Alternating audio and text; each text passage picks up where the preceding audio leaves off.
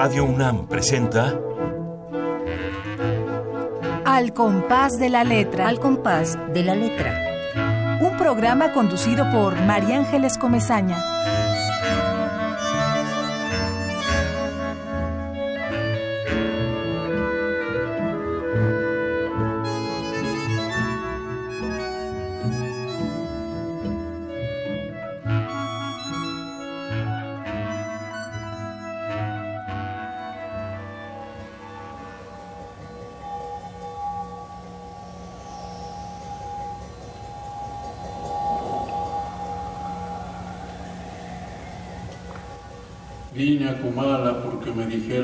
Vivía mi padre, un tal Pedro Páramo. Mi madre me lo dijo. Y yo le prometí que vendría a verla en cuanto ella muriera.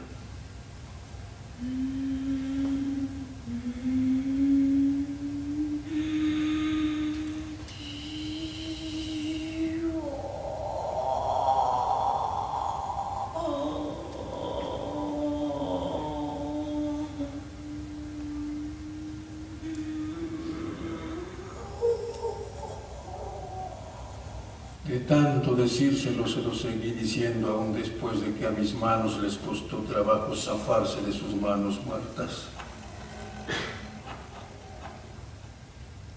Así lo haré, madre. Pero no pensé cumplir mi promesa. Hasta que ahora pronto comencé a llenarme de sueños, a darle vuelo a las ilusiones. De este modo se me fue formando un mundo alrededor de la esperanza que era aquel señor llamado Pedro Páramo, el marido de mi madre. Por eso vine a Comala.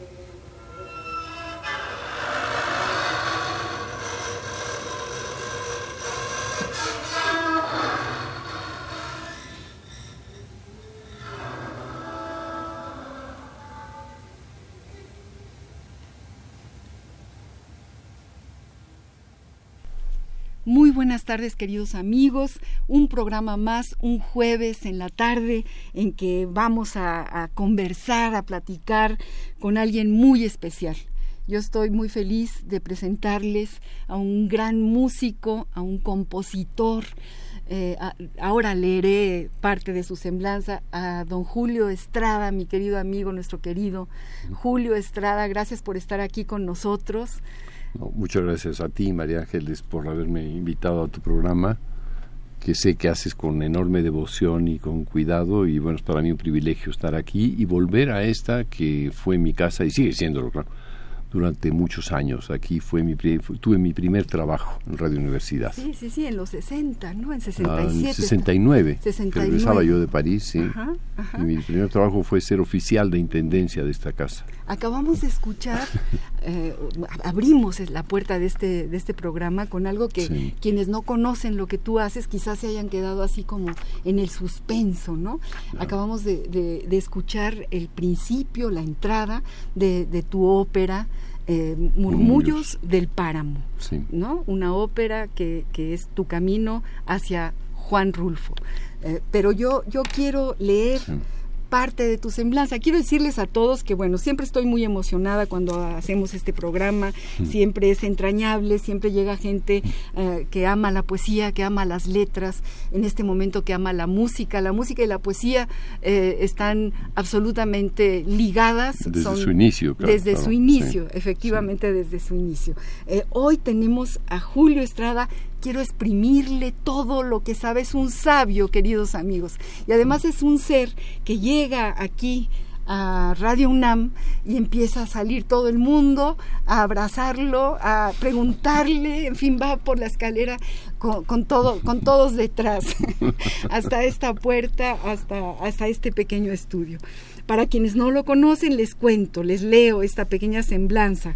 Julio Estrada nace en la Ciudad de México, es historiador, pedagogo y creador musical.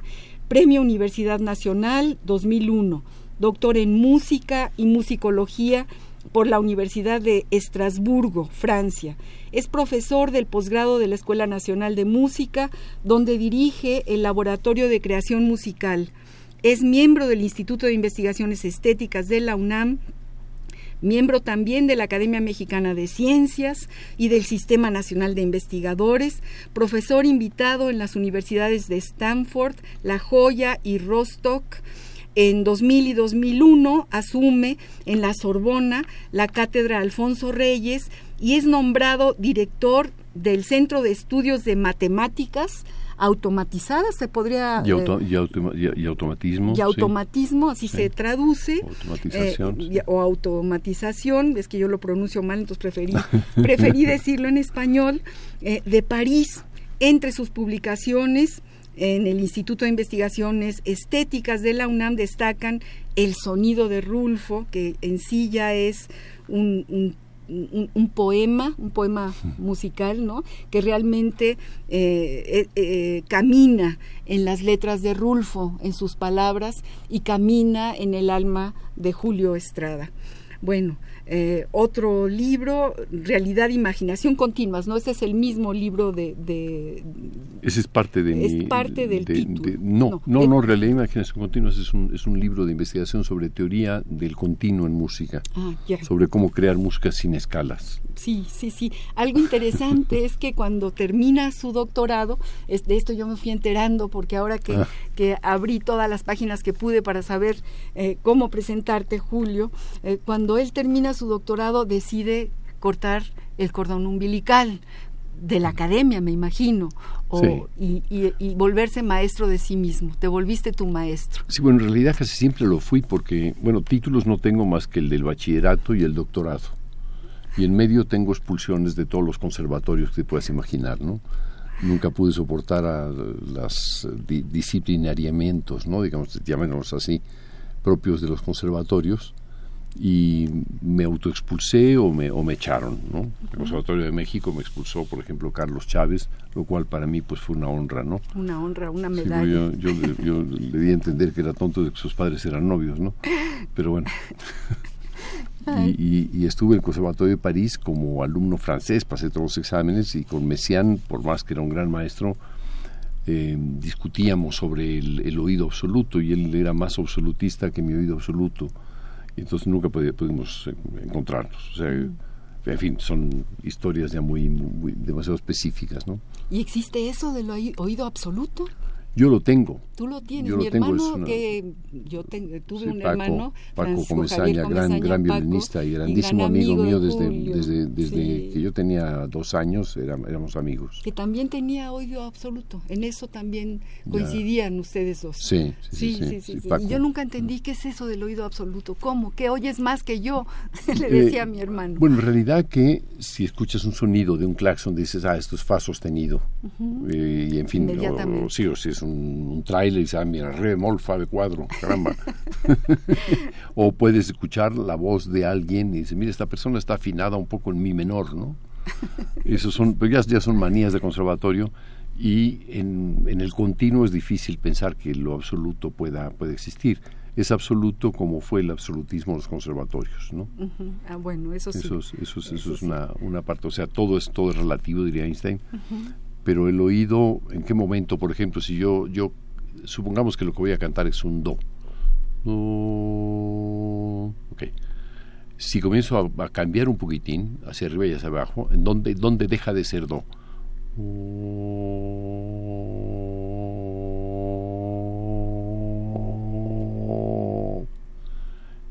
Cambié una mínima variación, pero para mí sigue siendo do pero ¿cuál es el absoluto de todos esos miles de, de, partículas que están dividiendo entre un instante y el siguiente? Esa es la realidad e imaginación continuas para mí. Qué maravilla, qué maravilla. Además eres matemático, ¿no, Julio? No, en mi familia soy la oveja negra, pero sí encontré una teoría nueva en matemáticas que tiene que ver sobre la combinatoria y la teoría de grafos. Eh, como no sé matemáticas, fui a consultar con un matemático en San Diego, en la Universidad de La Joya. Le dije, no entiendo nada. Y me dijo, a ver, explícame qué es lo que haces. Y comencé a explicárselo y me dijo, no, sí lo entiendes. Le dije, pero es que no tengo el lenguaje que tú tienes. Me dijo, no, no, tú te entiendes perfectamente bien. Le dije, bueno, recomiéndame algún libro. Dijo, no, si te recomiendo algo te vas a perder. O sea que ya con, con, tu propia intuición, aunque no seas matemático en términos, eh, digamos, estrictos, ¿no? Sí tienes una, una, mente matemática. Y así fue como hice un trabajo de teoría. Los teatros digo los, trabajos básicos de teoría que he hecho música. bueno pues es que además eh, un trabajador incansable porque todo lo que has producido bueno si leemos todo tu currículum el ridículo mortalis no no no nos pasamos hasta las 8 de la noche que aquí podríamos estar porque todo el mundo quiere que te quedes que no te vayas que te quedes aquí. pero bueno entre otras cosas que yo que yo eh, encontré sobre la vida de Julio Estrada y la quiero leer específicamente porque además me pareció que muy raro y ahora me doy cuenta por qué aparece en Wikipedia esta nota de tu biografía y, de tu currículum eh, de padres españoles exiliados en México, es mexicano y español, su padre Manuel Estrada Manchón eh, fue jefe del Estado Mayor al inicio de la Guerra Civil Española, logró salvar y hacer que se entregaran los archivos que tuvo a su cargo como jefe de la inteligencia militar de la República, al retornar a España a la democracia. Eso tú lo, lo, mandaste, me imagino, a Wikipedia o lo pusiste sí, sí, como para parte mí para mí porque el exilio también forma parte de la piel, ¿no? Sí, ah, no, totalmente, sí, uno, uno, uno vive el exilio y se vive como exilado, ¿no? O sea, de ahí quizá acaso todos mis eh, eh, autoexilios de los conservatorios y de todos esos lugares, pero me siento más, más a gusto estando fuera donde no conozco o donde no estoy totalmente integrado que donde se integraría uno al todo. Para mí es difícil integrarme a esos todos demasiado homogéneos. Claro. Ahora, mi padre fue un, ejemplo familiar y fue un ejemplo también eh, para, para la propia eh, ciudadanía española, ¿no? Fue un, y tu madre, tu madre Lolita Estrada, entregó sus archivos. Eso tiene que ser maravilloso, que haya guardado los archivos, ¿cuántos pero años? Pero secretamente, o sea, al terminar la guerra, el año 39, eh, salió mi padre con dos automóviles, con una tonelada de documentos, los entregó a un partisano, digamos, francés-español, eh, y este señor los guardó en Burdeos. Después llegó ahí la, la policía alemana, o se instalaron ahí los nazis, y tuvieron que sacar todos esos archivos de noche y llevárselos a Pau, después de Pau a Orleans, después a París, estuvieron, fue, fue toda una odisea los archivos. Y en el año 89 decidió Leandro García, que fue quien conservó esos, archivos, entregarlos al gobierno de la República. Qué Recuerdo que mi madre decía, eso, eso es mentira, porque salió una noticia en el periódico, y digo, hombre, que es totalmente cierto que eran archivos secretos tu padre me lo habría contado. No, jamás te habría contado nada de eso. ¿no? eran secretos. Eran secretos, ¿no? Qué historias, qué Sí, es una historia muy, muy, muy hermosa y, y además es actualmente están en Salamanca. Eh, son los archivos más completos de la Guerra Civil Española. Y están en Salamanca. Están en Salamanca, los archivos militares de Salamanca. Fantástico. Que sepa Julio Estrada. Tu madre también, hablamos de tu madre Lolita Estrada, una mujer muy inteligente, decoradora, que también jugó un papel muy importante en la familia y en tu vida, yo creo. Siempre la mencionas, siempre te está regañando. Siempre que pasa algo dices, mi madre ahorita me mataría. ¿Qué diría mi madre? Bueno, yo siempre hablo de mi madre porque muchos piensan que no la tengo cuando escuchan mi música y cuando saben de todas las barbaridades que cometo, ¿no? Pero fue una mujer muy inteligente, al igual que mi padre, y muy emprendedora, es decir, que mi padre era un hombre mucho menos realista, digamos, era realista, pero no, no, no para la economía. Y mi madre fue la que tuvo un sentido de cómo sacar adelante a la familia y a ella le debo el haber poder, podido estudiar en el extranjero eh, sin, sin ningún problema, ¿no? Fue, fue, un gran apoyo. ¿Estuviste en el conservatorio en México también o no? ¿Alguna vez pasaste estuve, por estuve dos años, sí, estudié con Julián Orbón, eh, estaba ¿Piano? ahí. ¿Piano? Eh, no, no, no, composición. composición y cuando se fue Julián Robón pues ya tuve una diferencia con Carlos Chávez y fue el, fue el motivo para el cual ya me fuera yo. Era en la época de Amparán y era en la época, era la época había, de Amparán, sí. Había, una, había secundaria. Yo me acuerdo que se estudiaba la secundaria en el conservatorio. Sí, y también, también en la escuela de música se estudiaban la, secundaria y la preparatoria, porque la formación de los músicos o de los artistas en general es muy diferente que la de un ingeniero, la de un médico, porque en general porque eh, es importante desarrollar la percepción y ciertas habilidades, ciertas destrezas, destrezas manuales, destrezas visuales, sensitivas, sensoriales, perceptivas. Y eso no lo desarrollas cuando tienes ya 18 años. Es demasiado tarde. Demasiado tarde.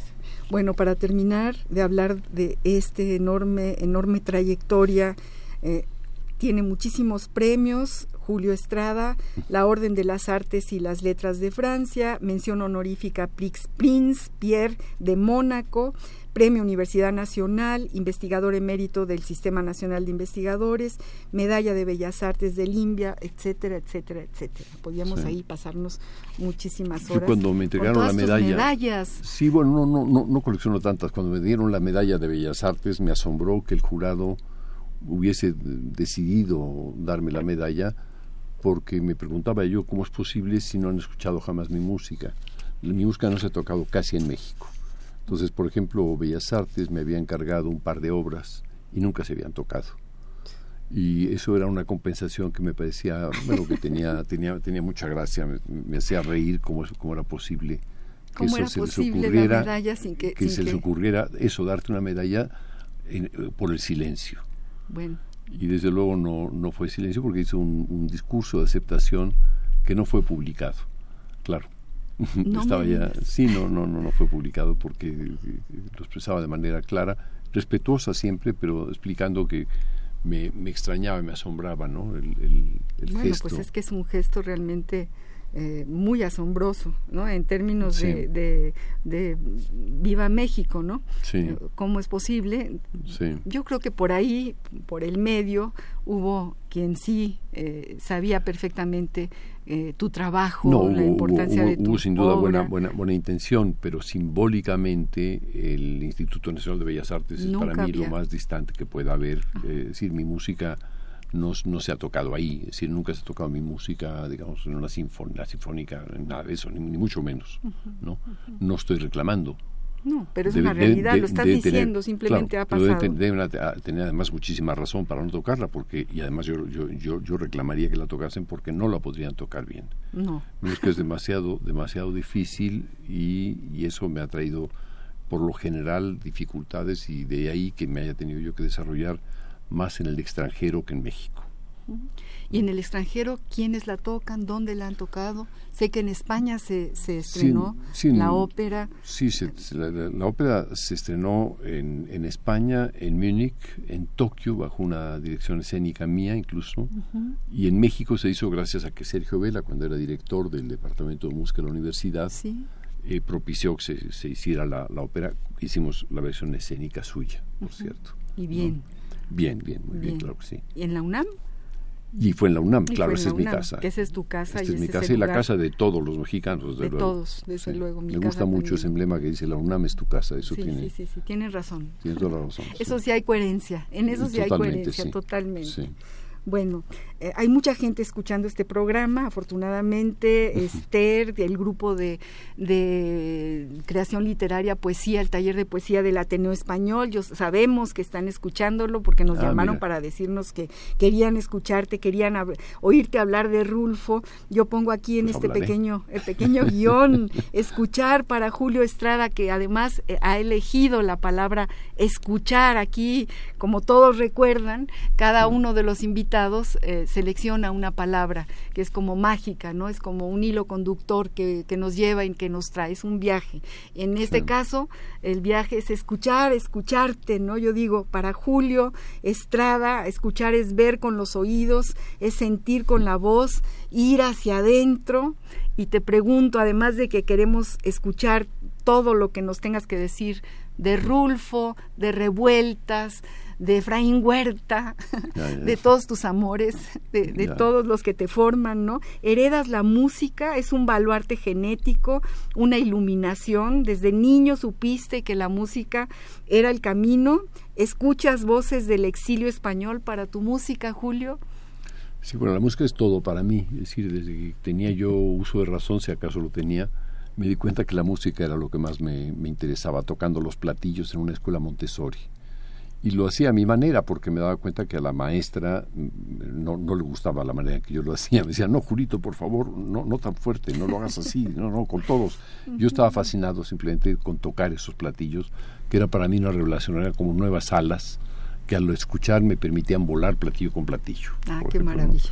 Y de, de, niño quise estudiar música, pero mis padres no, no, no permitieron, sobre todo mi madre, que le habían fusilado a un hermano que tocaba el violín. Ay y era para ella muy doloroso el que su hijo volviese, o sea, éramos dos hermanos y ella había perdido fusilados a dos hermanos y nos, nos vivió como sus hermanos desaparecidos, ¿no? Claro. Por lo cual, pues yo tuve que luchar solito para para pues hacerme un piano en casa con cuchillos y tenedores, a pesar de todo, y estudiar por, por mi cuenta y determinar a los 14 años dejar mi casa, tomando el ejemplo de tu hermano, que sí le dejaban estudiar violín y el de Enrique no, era no, así. No, te creas, mi Ah, hermano ¿no? no, que va a, a escondidas estudiaba el violín. Pues Después sí, ya eh, cuando se dio Éramos la- músicos de closet, Sí, entonces, sí, había bueno, una, pero, una pero no nosotros. una directora de la secundaria, la maestra Licea o Liceaga o algo así, Ajá. que su- le- se dio cuenta de que tenía oído absoluto. Ah, y que, y que iba al conservatorio a escondidas. Y entonces fue a hablar con mis papás, con mi madre, sobre todo que era la que llevaba el timón. Mi padre Ay, este, dejaba que mi madre fuera la capitana del barco. Como en mi casa. Como en tu casa, ¿no? Así Sí, que más o menos lo mismo. españolas, sí. Ajá. Sí, bueno, pues, eh, en el... ¿En dónde estábamos? Perdón. Estábamos en eso, en que no te dejaban, en Sí, que no te tuviste que ir de tu casa. Sí, a- me fui a los 14 años y me fueron a buscar. Y me dijeron, haz lo que quieras y, ya, y a partir de ahí ya pude estudiar, como cualquier otro hijo de vecino, ¿no? Y eso fue, digamos, para mí un descubrimiento enorme. Creo que no, no me interesó absolutamente nada. Y solo cuando me di cuenta que la educación que había recibido, después de 10 años, era demasiado estricta, demasiado dogmática, me di cuenta que necesitaba de la ciencia. Me puse a hacer investigación en matemática junto con Jorge Gil Mendieta y después ya en informática trabajé muchos años en el IMAS, el Instituto de Matemáticas Aplicadas y Sistemas aquí en la UNAM. Y, en fin, comencé a hacer trabajos. De pronto me encontré con, con que había que hacer una historia de la música de México y pues hubo que hacerla con la colaboración de Ocho un montón. tomos, creo que Diez, son, o diez, diez tomos. diez en total, sí. Y Sí, tú eres sí. el, el- el El coordinador, editor, el editor, general, de Historia de la Música de- México. de la música de. México, sí. Ujú, ujú. Y después cuando me encontré, vivía en Estados Unidos, yo por, por una buena época en California, en los años 80, y siempre me llevaba, en vez de llevarme un, un frasquito con tierra, me llevaba Voz Viva de México, la grabación de Juan Rulfo, porque me pedían en Estados Unidos dar clases de Latin music, que estos horrendos que, que, que se les ocurre pedir, ¿no? Porque no se lo pedían a un inglés, ¿no? No, que no. clase de música galesa o, un japonés que dice- me lo pedían a mí porque yo era pues comparable con un chicano, un mexicano, alguien de esos del sur, ¿no? Que ya sabemos bastante cómo son, cómo funcionan esas mentes y más lo vemos en la actualidad en los Estados Unidos, ¿no? Así es. Mentes de mentes. Así es. Y eh, yo enseñaba, eh, digamos, enseñaba música de América Latina, pero en realidad lo que les hacía era aproximarlos a la música de los indígenas, de los aborigen, de toda América, mostrando que era idéntica, que toda esa música era monódica, que era solamente una melodía y que era monorrítmica, que solamente había un ritmo. A diferencia, por ejemplo, de la música africana, que es polirrítmica, o de la música europea, que es polifónica, Claro, ¿no? claro. Y a partir de eso comencé a enseñar y aprender yo mismo la música de las, de la- del segundo pie, la, mi segunda raíz, que es México. Ya, ya. Y eh, una de las, de las formas en las que en- entré en contacto con México fue la voz de Juan Rulfo, Ah, eso es maravilloso. que sobre todo cuando dice diles que no me maten, es, solamente, es, es una, es una forma totalmente mexicana del drama, en donde aquel que habla sabe que está vencido, que está derrotado es. y donde muy pocas veces he escuchado yo en toda mi vida a alguien capaz de decir con tal eh, dolor y sin manifestación dramática de ese dolor lo que está ocurriendo a través de su propio descripción yo- del yo cuento. Retomo lo primero, lo primero que dijiste, ¿no? Eh, en lugar de un frasquito de tierra, me llevo voz viva de México con la Sí. voz de Rulfo. De Rulfo, sí. Y eso, eso lo oíamos en casa. y tenía oíamos, mucho que ver con el exilio, ¿no? Ese frasquito de tierra con el que llegaron muchos de nuestros de nuestros familiares, ¿no? Es de nuestros exiliados y ahora tú lo, re- lo, lo retomas. Vamos a escuchar la voz de Rulfo. Vamos a, dejar que nuestros amigos que nos están oyendo, Sí. a- después de haberte escuchado a ti, oigamos lo que, lo que, cómo, cómo describe sus cuentos, cómo los lee Rulfo. Diles que no me maten. Diles que no me maten, Justino. Anda, vete a decirles eso, que por caridad, así diles. Diles que lo hagan por caridad. No puedo. Hay un sargento que no quiere oír hablar nada de ti. Haz que te oiga.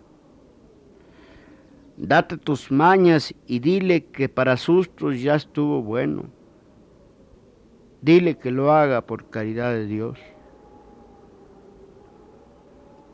No se trata de sustos. Parece que te van a matar de a de veras y yo ya no quiero volver allá. Anda otra vez, solamente otra vez a ver qué consigues.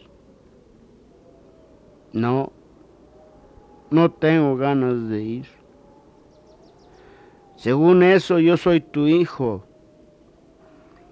Y si voy mucho con ellos, acabarán por saber quién soy y les dará por afusilarme a mí también. Es mejor dejar las cosas de este tamaño. Anda, Justino, diles que tengan tantita lástima de mí, no más eso diles. Ay, qué voz. ¿no? Es, una voz que, digo, cuando yo lo escuché por primera vez, lo escuché en Radio Universidad, eh, iba yo en el auto y dije, este debe ser Juan Rulfo. Yo no había leído nada de él, pero entendí que correspondía a lo, al rostro, a las expresiones de la gente cuando decía Rulfo. Así Como cuando alguien te dice, bueno, esto que, que escuché debe ser Beethoven, lo intuyes por, por oído hay algo muy profundo en las expresiones y son estos arquetipos quizá los que nos guían profundamente. Sí, de esos son mucho más, mucho más importantes que toda la educación musical. La educación musical te guía con recetas, con caminos ya hechos, mientras que el quedarte a solas, el desprenderte de todo y comenzar a conocer a partir de tu propio oído y escuchar a partir de tu propia voz y de la voz de los demás, te permite encontrar quizá esos, esos orígenes, esas raíces de la expresión de la voz. Así es. Es en eso en lo que está basado todo mi trabajo sobre Murmullos del Páramo. Sobre, Murmullos del Páramo, que, que, es sobre Pedro Páramo, es a partir de la lectura de Pedro Páramo. Sí, cuando, cuando terminé de leer Pedro Páramo, eh, después estaba todo subrayado y escribí un libro. Y a partir de esa investigación del libro me di cuenta, cuando terminé la investigación, eh, que había una calle que se llamaba Bundio Martínez y que Bundio Martínez había sido en la realidad un compositor hidalguense. Y también había un libro que había salido en la Feria del Libro. El mismo momento en que yo presentaba mi libro, se presentaba otro que se llamaban Los estudios para guitarra de Doloritas Páramo. Y bueno, esto es demasiada coincidencia. ¿Qué ocurre? Que Rulfo coloca a un sordomudo, a Bundio Martínez, dentro de la novela, es decir, que lo coloca en el silencio. El castigo más fuerte que puede haber para Rulfo no es quedarse ciego como entre los griegos, sino ser sordo y mudo. Y claro, este sordo mudo de, de Rulfo habla y calla, escucha y no escucha. Y la otra es Doloritas Páramo, que es una voz que nunca se escucha en un diálogo. Hay muy pocos fragmentos en donde hay diálogos muy, muy concretos de ella con, con otras personas. Pero la voz es la que escucha Juan Preciado en su mente. Es la voz de la madre muerta. Y eso es con lo que comienza eh, mi ópera. Tu ópera, claro. Es, la voz. es, esa voz de una madre muerta que, que, es, que es además es, es, una, es un arquetipo horrendo es, es, el silencio más duro, el silencio más doloroso. ¿no? El silencio y la voz también. Por eso, la voz que, que, surge de... Que te queda en la, la exacto, mente. Exacto, del, que surge del silencio, de, eh, que surge de la ausencia, más bien es la ausencia más dolorosa, la voz de la muerte, ¿no? Sí tremendo, tremendo. Y efectivamente, eh, a partir de todo tu trabajo, de cuando nos metemos a caminar contigo en lo que nos dices y en, lo que has hecho, ¿no? Que es una locura absoluta y que efectivamente hay que hay que escucharla muy bien para poder entrar en, en esa selva en esa selva de sonidos, en esa selva de campanas, de aullidos, de, de, gritos y sobre todo de, silencios, ¿no? Las pautas de los silencios. Eh, bueno, dicen los diccionarios que la palabra escuchar significa, el diccionario de la RAE, de la Real Academia, prestar atención a lo que oyes, dar oídos, atender a un aviso, consejo, sugerencia, aplicar el oído para oír algo. Me gusta eso de aplicar el oído, aplicar el oído. Para mí escuchar es eh, algo que ocurre dentro del yo. Eh, y la primera forma de escucharnos es oír nuestra propia voz. No hay cosa más relacionada con nuestro propio yo que la voz. Claro. Yo es la única forma en la que me di cuenta de que era músico tenía buena voz, aunque haga música que no le guste a nadie, pero, pero digamos que era, era, era, era el vínculo con lo musical. Y el, el, hecho mismo de, de, que tu propia voz te pueda conducir a escuchar es uno de los, de los procesos más extraordinarios que puede existir para desvelar todas las tonalidades que pueda, que pueda dar tu, tu propio cuerpo, tu propio ser, ¿no? Claro. Por ejemplo, en, el, en, la, en la ópera, algo, algo de lo que hago es, por ejemplo, recurrir a todas las partes del cuerpo. Si, si te canto, por ejemplo, un sonido, eh, eh, en las distintas partes del cuerpo te darás cuenta de que cada una de esas partes del cuerpo tiene que ver con una expresión o con un, un, un orden que podría conducir una emoción. Por ejemplo, si coloco la voz en la frente, da la impresión de que está uno pensando. Si lo coloco en la nariz, da la impresión de que estoy dudando. Si lo coloco en la boca, da la impresión que estás hablando. Si lo coloco en la garganta, da la impresión que estoy sufriendo. Si lo coloco en los pulmones, da la impresión que estoy débil. Si lo coloco en el vientre, da la impresión de que tengo fuerza. Esos colores son los que te permiten, los que te dan una paleta para crear una nueva voz. Claro que sí para poder pasar de uno a otro. Si, si, si juegas con ello, no, no, es, no es cantar con la, con la imposición de la voz como lo haría, digamos, la técnica vocal tradicional, ni mucho menos. Es, acudir a la búsqueda de ti mismo y a solas y, y lograr describir todos los recursos que puedes tener para aproximarte al drama si tú quieres hacer Pedro Páramo de Rulfo, no lo puedes. bueno, me, he encontrado con gente que lo quieren hacer con mariachis, ¿no? Y, en fin, estará muy bien. Y hay, muchos proyectos en torno de Rulfo y, merece que haya muchísimos más proyectos, desde luego. Pero en mi caso me daba cuenta que tendría que hacerlo solamente desde ese exilio del conocimiento para solo y a solas encontrar las propias voces y encontrarlas en el, en el mundo profundamente privado. Claro que es desde el cual se genera para mí la música que más aprecio. Ay, qué belleza todo lo que estás diciendo. Y ahora pienso, por ejemplo, cuando en los talleres de poesía, cuando Carlos Illescas nos decía, hay que encontrar la propia voz, hay que encontrar tu propia voz, Carlos Illescas o Juan Bañuelos en su maravilloso taller de poesía. Y, y, bueno, necesitábamos que fueses ahí a, a, hacer lo que acabas de hacer, a darnos esta lección. Para escribir poesía tenemos que encontrar en dónde será en el estómago, en el alma, ¿no? Tenemos que encontrar esa, esa voz, qué maravilla. Eh, Julio Estrada, estamos con Julio Estrada, luego mucha gente me dice, es que tienes que decirlo muchas veces, porque queremos saber quién está en el programa. Julio Estrada, este gran, gran músico, gran persona. Bueno, en tu viaje por Rulfo, yo leí por ahí que, que tú encontraste o encuentras hay varios tipos de, son, de sonoridades. Sonoridades literarias de Rulfo, ambientales, inventivas. Y, yo volví a leer eh, Pedro Páramo desde esa perspectiva, desde, desde haberte leído a ti, y me encontré todo el tiempo con el sonido de Rulfo.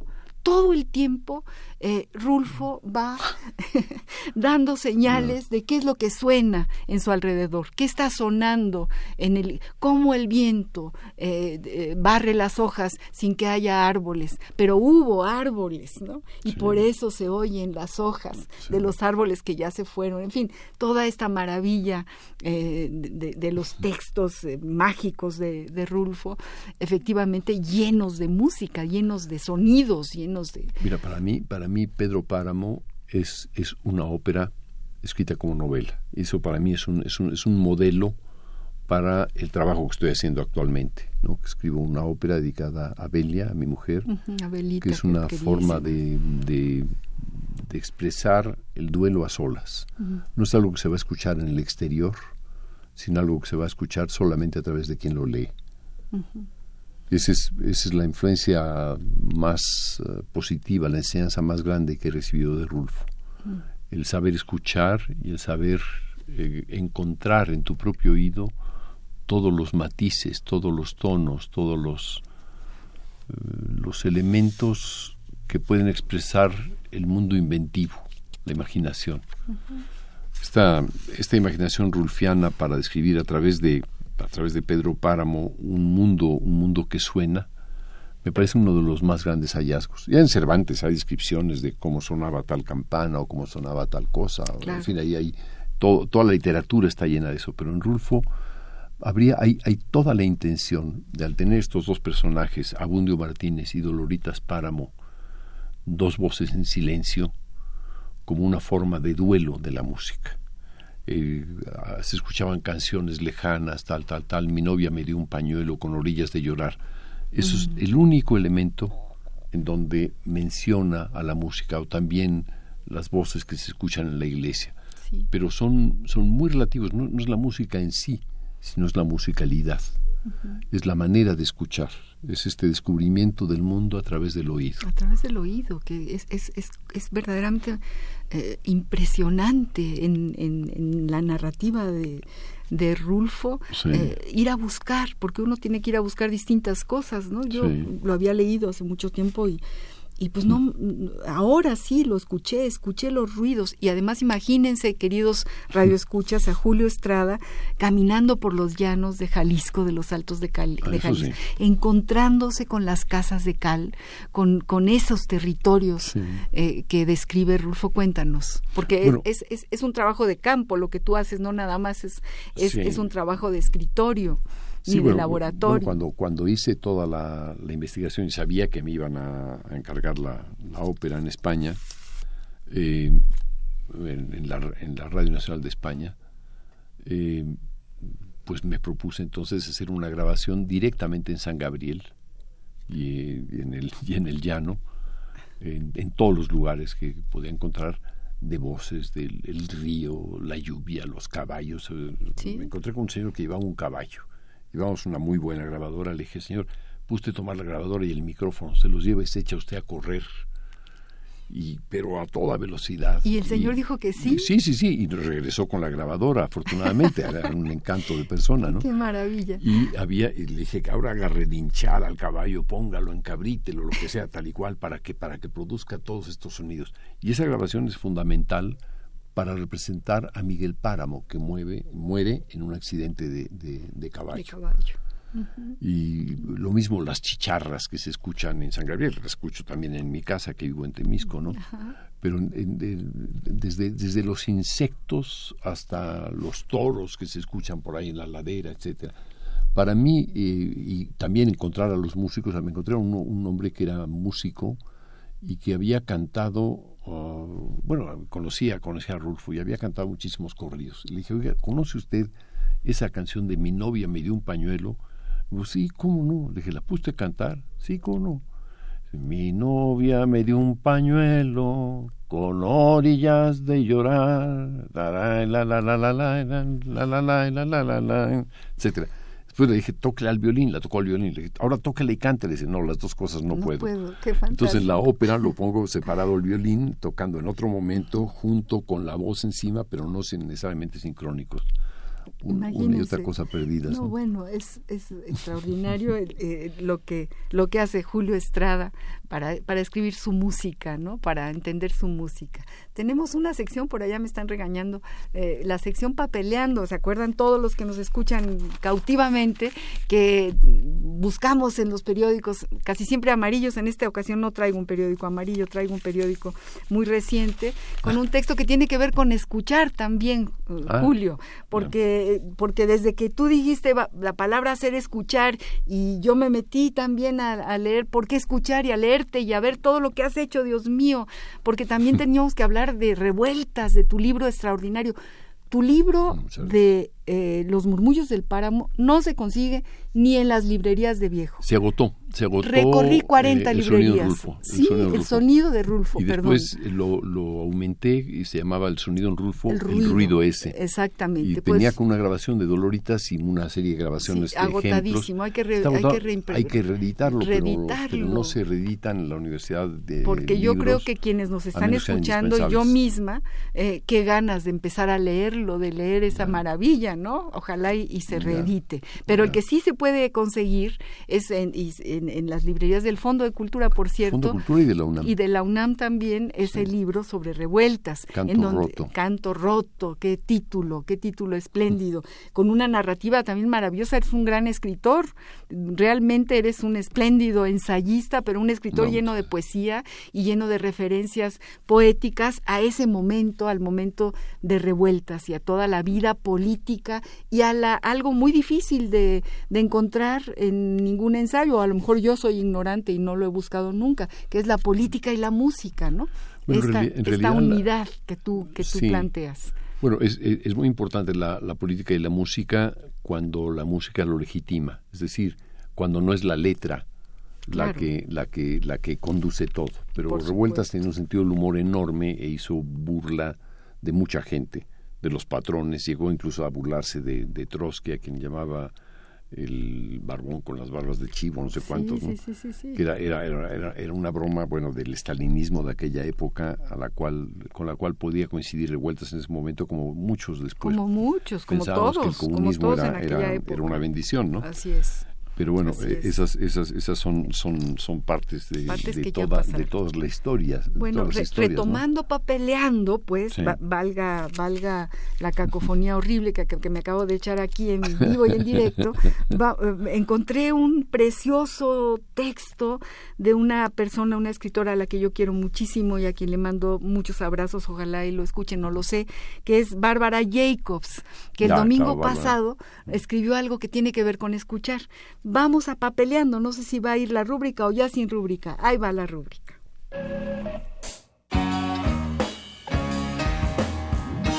Papeleando.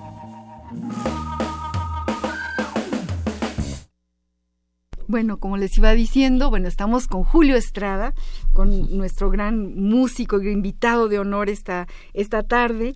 Y eh, en esta sección eh, tenemos este texto maravilloso de Bárbara Jacobs que me conmovió, me emocionó. Ojalá y a ustedes también les emocione igual que a mí y que tiene que ver con escuchar. Ella está también en ese momento en el que se pone a escuchar y eso es la vida la vida absoluta y total. Si hay algún absoluto, hay que escuchar. Y no lo leo todo porque es un poco largo y no nos da tiempo, el tiempo se está pasando, pero leo algunos de los párrafos. Dice así Bárbara Jacobs, despierto y descubro la naturaleza al otro lado de la ventana de mi habitación. Me parece que desde este lado siento en mi piel el viento ligero de afuera, que a esas horas aquí suele manifestarse ya sobre el pasto, sobre las hojas, de las plantas, de los árboles, aun contra la inmóvil tierra o la piedra de los caminos que hay en el jardín. Veo los colores y las formas de las diferentes flores, de los diferentes frutos, casi percibo su aroma y su sabor. Veo los diferentes colores y materiales y formas de los objetos en el jardín desde una pelota hasta una silla o una escultura. O veo las nubes y su forma divagante, errante, o las nubes y su paso. Atenta, atenta, o sencillamente oigo el silencio y veo la quietud de todo lo que me rodea en la casa. un silencio y una quietud que en potencia vibran la vida, su propia vida.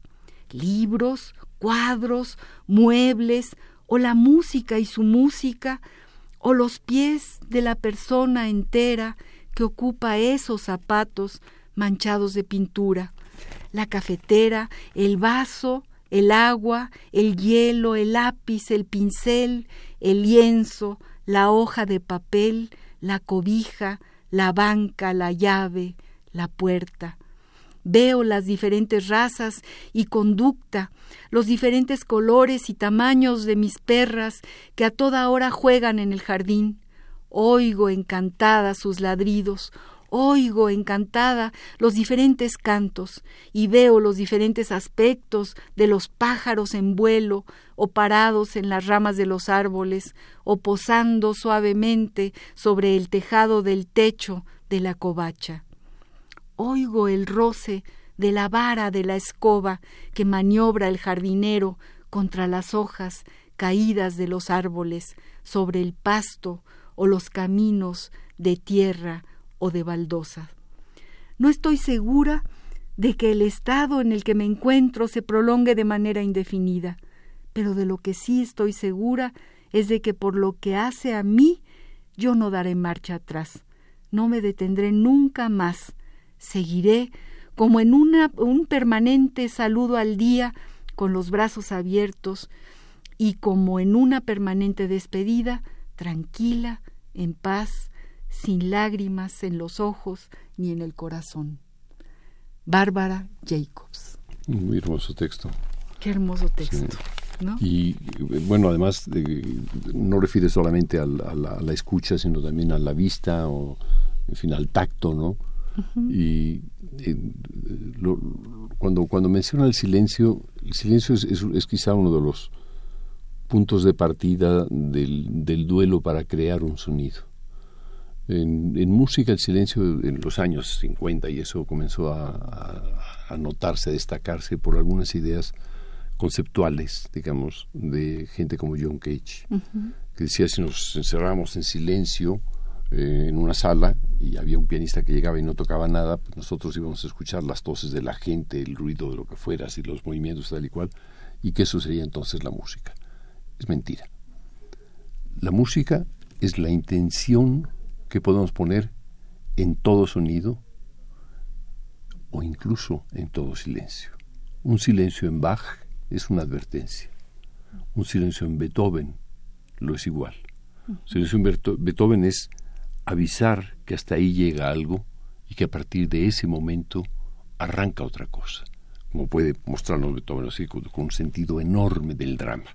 El silencio tiene que ver en música con el sentido dramático con sentido de la, de la escucha dramática. No habría una escucha dramática si no hubiese silencio. Aparte de todo lo que podemos generar de drama con las voces, que es, para mí es el mejor instrumento, no hay instrumento moderno, ni incluso ningún instrumento eh, para ejecutarse más eh, desarrollado que el de la voz. de la voz. Eh, no, hay, no hay nada, nada que supere a este instrumento y no hay, no hay nada quizá más expresivo que el silencio de la propia voz. Es cuando hay un silencio de la propia voz sabemos, podemos intuir si es un, si es un silencio que tiene que ver con el pensar, con la duda, con el dolor, etcétera, de la misma forma en que la, la propia voz. Cuando ahí se detiene, decimos qué, qué nos quiere decir ese instante, en donde todo se ha detenido. Mm esta es una lección de música. A, partir de tus palabras tenemos sí, yo creo, yo te lo digo, bueno, por lo menos para mí, que nos digan los que nos están escuchando, que nos llamen. Por cierto, tenemos que regalar un libro, siempre regalamos libros gracias a Juan Luis Bonilla, que es el que el generosísimo Juan Luis Bonilla, eh, que es el, el, editor de Bonilla Artigas Editores, que además tiene una librería en Miguel Ángel de Quevedo 477 preciosa librería, no sé si ha sido tú, Julio, preciosa, pequeñita, es un, es un punto de encuentro realmente bellísimo, Miguel Ángel de Quevedo 467, y en esta ocasión nos, nos regaló eh, un libro de Angelina Muñiz Huberman, ah, a quien ya hemos invitado a este programa y que acaba justamente de presentarse en esta librería que además se presentó con, con música flamenca. Angelina armó una presentación muy, ah. muy distinta a todas las presentaciones literarias. Llamó a músicos, estuvo Juan Manuel, Juan Manuel Vadillo tocando Ay Carmela y, y, ella leyendo esta belleza del libro Arritmias. Yo les voy a decir que quienes llamen primero al 55 23 54 12, 55 23 76 82 se ganarán este precioso libro. Es un libro de narrativa poética.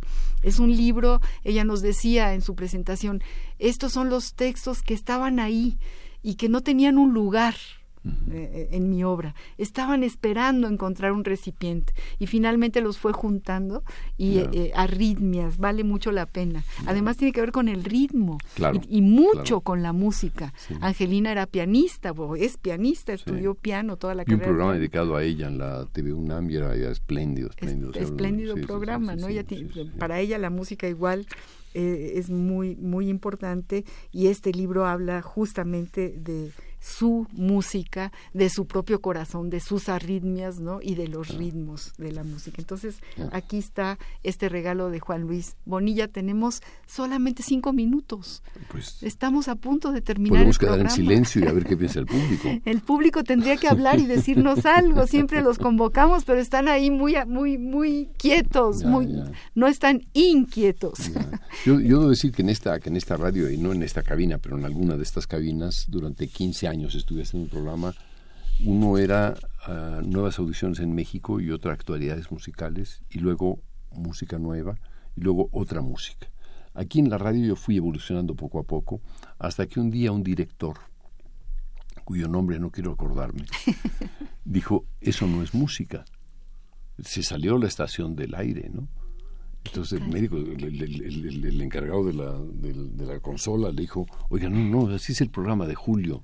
No, no, no, eso no puede ser. Se salió del aire. Dice, no, no, no, no, no, no. Le digo, es el disco Philips, no sé cuántos, este número tal, tal, tal. Dice, no, no, no, es, imposible. Eso es imposible. Eso no es música. Ponga usted una, una música de ajuste. Pusieron la marcha triunfal de Aida. Y como tal, pues yo, yo, yo decidí no volver a esta radio como productor de un programa. Que para mí era, era, era, era delicioso venir y explicar la música a, a toda la gente. O sea, aprendía aquí a hablar de música. Bueno, imagínate todos los que, escuchábamos en aquel entonces. Bueno, tenían que sufrir la música que yo presentaba. ¿no? 20 años, ¿hace cuánto tiempo? Sí, hasta, creo que hasta el 82, 83, algo así. Sí, fue una, una, una época triste para esta radio, ¿no? Pues sí. Pero sí, pues digo, triste, a lo mejor los, los, los oyentes coincidían totalmente con el, con el no director, creo, ¿no? no, no, creo. Yo creo que todo el mundo estará, se quedará realmente con muchas ganas de ah. seguir escuchándote y de que vuelvas al programa y de aprenderte y de que se reedite eh, eh, tu libro para leerlo y hay que seguir, y hay que leer este libro de revueltas. Eh, retomando lo, lo, del libro de revueltas, es un libro hecho a, a, lo largo de ensayos que escribí durante casi 25 años y abordo a revueltas en, el entorno de su familia, en el entorno de los músicos de su tiempo, que son Carrillo, Ponce, Chávez, y el propio Revueltas. Después Revueltas en sus primeros cuartetos, que es cuando descubrimos al, al, creador que es. Y luego también abordo su imaginación, las descripciones que hace Revueltas de cómo escuchaba, escuchaba masas de colores que se movían, etcétera. Tenía descripciones a las que quiso alcanzar a través de su música, después la música y la política también. Y luego todo, todo el duelo, toda la desaparición de revueltas y cómo su música dejó de escucharse a su muerte porque fue censurado. Fue censurado. Fue censurado literalmente por Carlos Chávez, que era el, el, hombre fuerte en el, en el medio cultural, no solamente musical, sino cultural de México, director de Bellas Artes, no, nada menos que eso se encargó de que, eh, de que un hombre tan de izquierda, en una época alemanista, por ejemplo, ¿no? Eh, quedase, quedase en el total silencio. Ahí hay un silencio muy expresivo y tardó revueltas pues 60 años en comenzar a ser recuperado. Fíjate. Nadie se atrevía a hablar eh, de Chávez, todo el mundo se sometió a él, eh, a, a ese poder que seguía no solamente Chávez, sino sus descendientes, sus alumnos, ¿no? que aún persisten, ¿no? Sí. algunos de ellos. Sí, sí. Sí, claro. Y, cómo y cómo este Revueltas es un ave fénix que se levanta. Solo. Sí, mientras que la música de tantos eh, compositores mexicanos mediocres eh, no se escucha, no se vuelve a escuchar. ¿Acaso se escuche la buena obra que alguna vez produjeron? La de Revueltas renace constantemente. Y esa es una de las, de las, de las grandes eh, verdades que puede dejar la música. La música, si no se defiende por sí sola, no hay nadie que la defienda. Ni un crítico, ni yo que quisiera defender a Revuelta. Revuelta se defiende solo. Solo, claro. que defiende sí. absolutamente solo. Claro que sí. Y es uno de los grandes creadores y más genuinos de México. Y al igual que Rulfo, es decir, son las personas que entienden el saber popular, que captaron cómo es el México de aquella, de, de- de fines del 19, inicios, inicios del 20, y que lo, lo recogen, lo registran, lo, lo, lo reviven con su experiencia creativa y nos lo dejan como un ejemplo eh, extraordinariamente creativo. ¿no? De ahí que pues, vale la pena echar una mirada sobre nuestros artistas más, más, más verdaderos Claro. y como muestra eh, frente a la incapacidad que tiene hoy el arte del Estado mexicano de expresar un nuevo rumbo. Me llama la atención, por ejemplo, que hoy no hay educación musical en las primarias las ni en las primarias, secundarias. Es impresionante. Quiere decir que el arte de este país, no educación musical, sino educación artística, Así es. que el arte es. de este país está cancelado. O sea, que la gente de hoy en México no tiene sentido del drama, no tiene sentido de la vida, no tiene sentido del humor. Y se han convertido en eso, en, un- en una, En un en una- sociedad, un sin sentido, en una sociedad neutra, anulada, neutralizada. Ay, Julio, tenemos medio minuto para irnos. Pues ya me callo. Eh, no, no te no quiero que te calles, quiero que sigas y, y yo voy a seguir platicando contigo para la envidia de todos los que nos escuchan, pero tienes que regresar. Y bueno, este, Arritmias de Angelina Muñiz, eh, se lo lleva Olga Chavarría Mondragón. Y le doy las gracias a mi queridísimo Baltasar Domínguez, productor del programa, a mi amigo Agustín Mulia, el de el quien lleva los controles técnicos, a Marianita Mondragón en la asistencia de la producción. Muchas gracias a todos y muchísimas gracias a ti, Julio, por haber venido. Qué privilegio. gracias a ti, es un honor. Yo, yo me paro el cuello. Ahorita voy a salir y todo va a decir, mira, mira, ella fue la que trajo a Julio Estrada. Así que bueno, fue maravilloso tenerte. Gracias por estar no, aquí con si hay, nosotros. si hay algunos oyentes antiguos que escuchaban mis programas, a lo mejor hay que tener No, no, cuidado. no, urge mucho que sigas Ya. hablando para Ya. esos y para todos los demás. Y, y pues yo te gracias. agradezco muchísimo todo, eh, esta invitación y el haber podido referirnos a, a Rulfo y a Revueltas a través tuyo. Gracias. Además te agradezco mucho por la gran preparación que ha tenido tu programa. Gracias, Julio Formidable. querido. Bueno, un abrazo a todos los que nos escuchan. Los esperamos Muchas el gracias. próximo jueves. Nos vamos ya, ya dice- decimos adiós eh, en un programa ma- más de Al compás de la letra. Adiós a todos. Muy buenas tardes. Buenas tardes. Gracias.